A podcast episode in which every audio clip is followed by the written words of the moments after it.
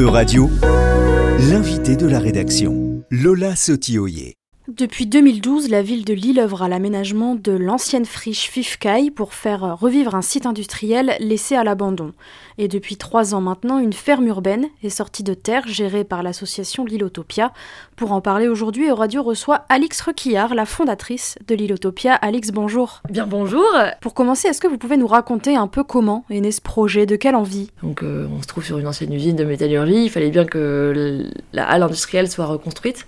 Trois ans, euh, on préfigurait donc euh, ces activités de, production et, de pédagogie autour du potager.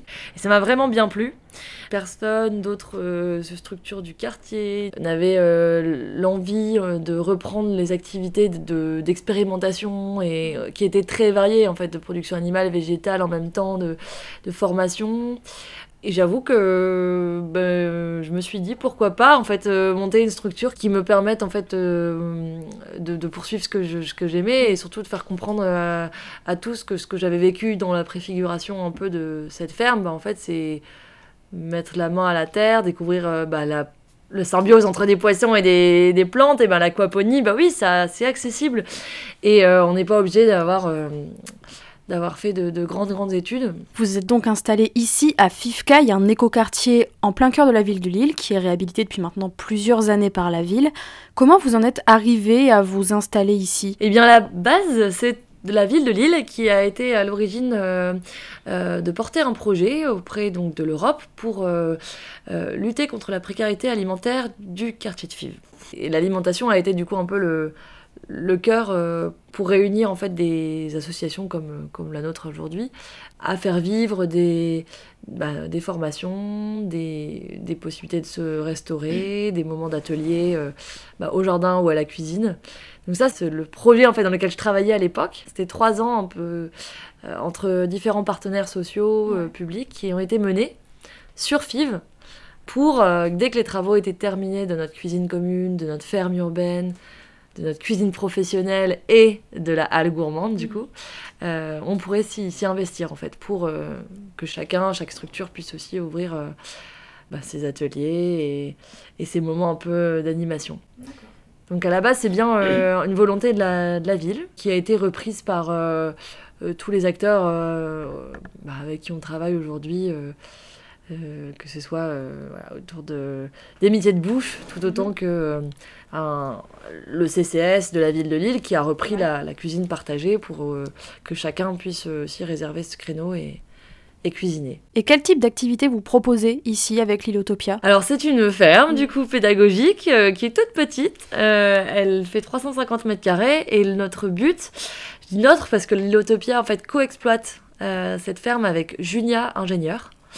On veut euh, maximiser l'espace pour euh, le rendre productif, donc par euh, toute manière possible d'agriculture hors sol. Donc comme c'est un sol pollué à la base, et c'est le cas en fait de d'autres espaces de la ville comme nous, suite à des anciennes activités industrielles ou même polluées, enfin pas polluées mais bétonnées, et donc on, on peut imaginer des cultures euh, en pleine terre mais surélevées ou en eau.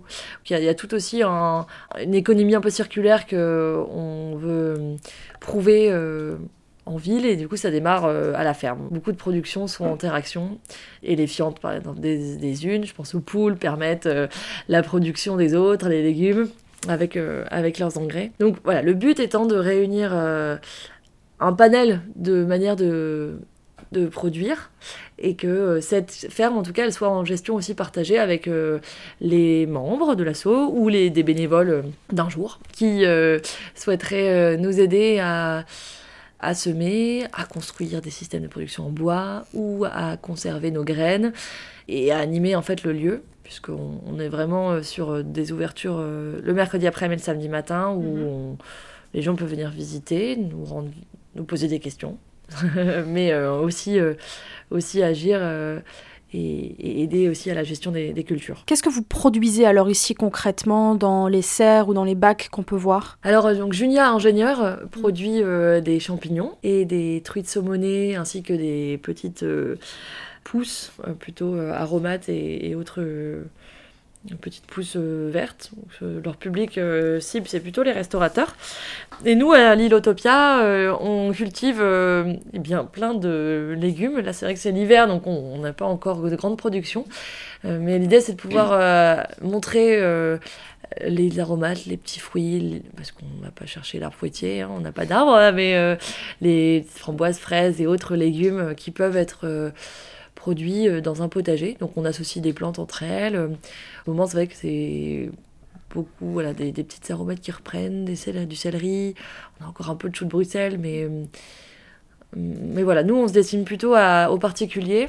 Euh, et, et, aux ateliers cuisine juste à côté qui mmh. peuvent aussi nous appeler et venir piocher ou alors on vient les, leur apporter un petit panier de produits. Tout ce qui est cultivé ici, c'est en hors sol. Quels sont les avantages de ce type de culture? Ben, On se dit que ça permet en fait d'utiliser tous les espaces inutilisés de la ville. Donc euh, des espaces qui pourraient être perdus, euh, comme des coins de, rue. Euh, c'est vrai que ça demande l'autorisation d'utiliser l'espace public quand même, mais, mais on peut tous venir un peu rajouter sa petite graine dans nos rues, quoi, pour égayer aussi euh, notre cadre de vie. Donc ça joue aussi, je pense, on se rendre compte que bah, sous nos yeux, euh, en ville, euh, on, peut voir aussi des insectes et des plantes pousser, et, ça permet de se reconnecter un peu, du coup aux saisons et, et puis derrière peut-être d'imaginer aussi ce que peuvent vivre les agriculteurs en même temps dans leurs champs.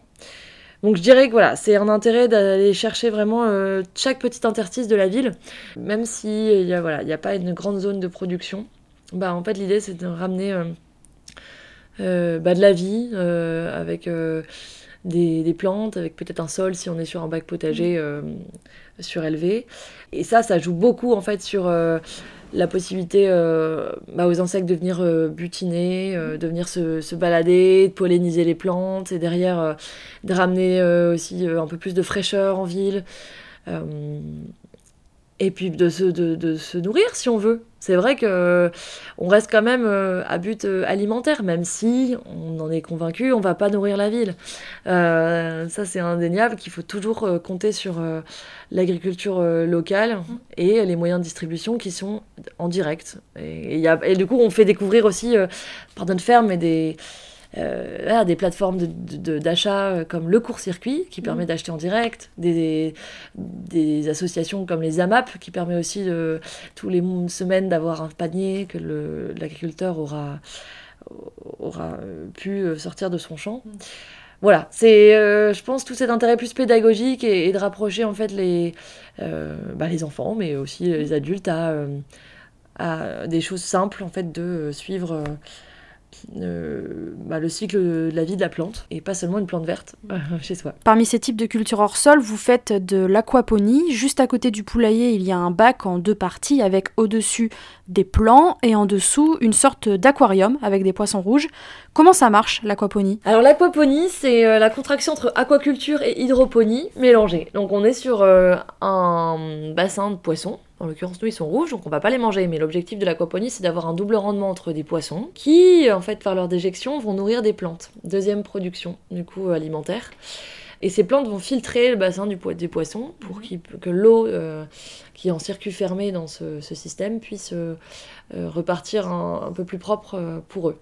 Et c'est assez intriguant à quel point on arrive à faire pousser, mais de tout. Tout dépend du substrat euh, euh, qui remplace le sol, parce que la plante, elle va, là, elle pousse euh, dans des d'argile, mais elle peut très bien pousser aussi dans d'autres radeaux ou des gouttières de production, qui sont enrichis par ces engrais naturels. Du coup, c'est trois populations, poissons, légumes et, et, bactéries qui vivent comme ça un peu en symbiose. Et dès qu'on a choisi en fait le nombre de poissons pour la surface cultivée, le, le, système un peu de plomberie aussi euh, et comment le circuit fermé va, fonctionner en, boucle Eh bien, ça roule tout seul et on n'a plus qu'à nourrir les poissons. Merci Alix Requillard. Vous êtes, je le rappelle, la fondatrice de l'Ilotopia, la ferme urbaine du quartier Fifcaille de Lille. Merci d'avoir pris le temps de répondre aux questions de radio. E-Radio vous a présenté l'invité de la rédaction. Retrouvez les podcasts de la rédaction dès maintenant sur euradio.fr.